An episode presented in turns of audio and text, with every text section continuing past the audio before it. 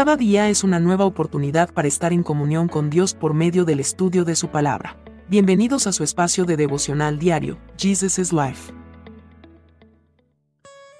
Saludos cordiales. Bienvenidos para continuar en el libro de Daniel, capítulo 2. Alabanza a Dios. Esa noche el misterio le fue revelado a Daniel en una visión. Entonces alabó al Dios del cielo y dijo, Alabado sea el nombre de Dios por siempre y para siempre, porque a Él pertenecen toda la sabiduría y todo el poder. Él controla el curso de los sucesos del mundo, Él quita reyes y pone otros reyes.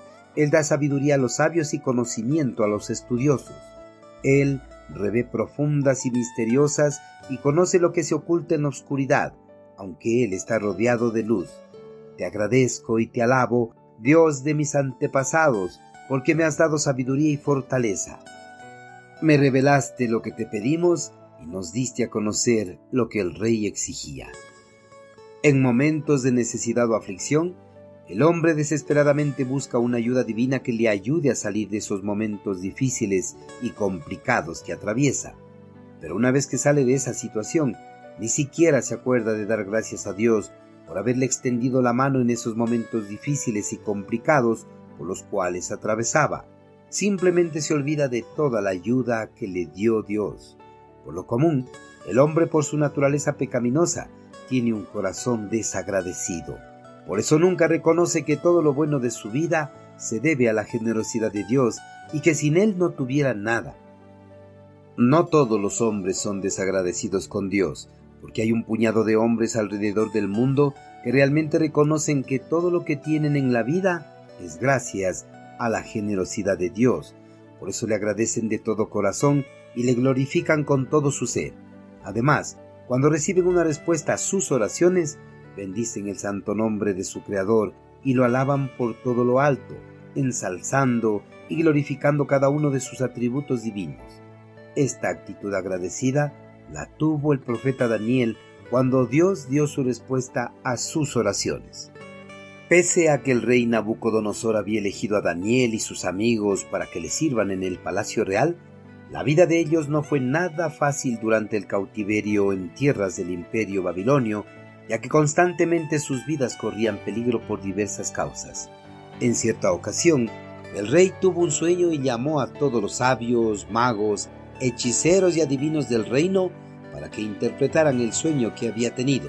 Pero ninguno de los que asistieron a su llamado pudo decirle el sueño que había tenido y peor aún su significado, razón por la cual el rey ordenó que todos los sabios, magos, hechiceros y adivinos del reino y sus alrededores fueran asesinados. En este grupo de sentenciados a muerte se encontraban Daniel y sus amigos, ya que ellos eran contados entre los sabios del reino. Daniel, al saber la noticia, se presentó ante el rey para pedirle que les diera una noche para poder interpretar el sueño que había tenido. Nabucodonosor aceptó la propuesta de Daniel y él regresó a casa donde le esperaban sus amigos. Una vez en casa, Daniel y sus amigos oraron a Dios para que los revele el sueño que había tenido el monarca babilonio. Gracias a la confianza férrea de Daniel, esa misma noche Dios le reveló el sueño que había tenido Nabucodonosor y también le reveló la interpretación del sueño. Dios reveló a Daniel las cosas futuras que se aproximaban para el rey y el imperio babilonio. Daniel, por el favor recibido de Dios, con profunda gratitud oró y glorificó por todo lo alto a Dios con todo su corazón. Ensalzó su santo nombre y cada uno de sus atributos divinos. También reconoció que Él controlaba el curso de los sucesos del mundo, que Él quitaba a los reyes de las naciones y los reemplazaba por otros reyes, que Él daba sabiduría a los sabios y conocimiento a los estudiosos. Además, reconoció que solo Dios es la luz en medio de las tinieblas. Queridos hermanos, en este mundo, pese a que han aceptado a Cristo, muy pocos creyentes tienen una actitud agradecida como la de Daniel cuando son respondidas sus oraciones, pues la mayoría siempre se olvida de agradecer a Dios por haberles extendido su mano en los momentos precisos que lo necesitaban. Incluso algunos se atribuyen a sus propios esfuerzos el haber podido salir de una situación difícil y complicada. Hermanos, No debemos ser desagradecidos con Dios cuando obtenemos sus favores y bendiciones. En su lugar, debemos estar agradecidos y mucho más si Él da respuesta a alguna de nuestras oraciones.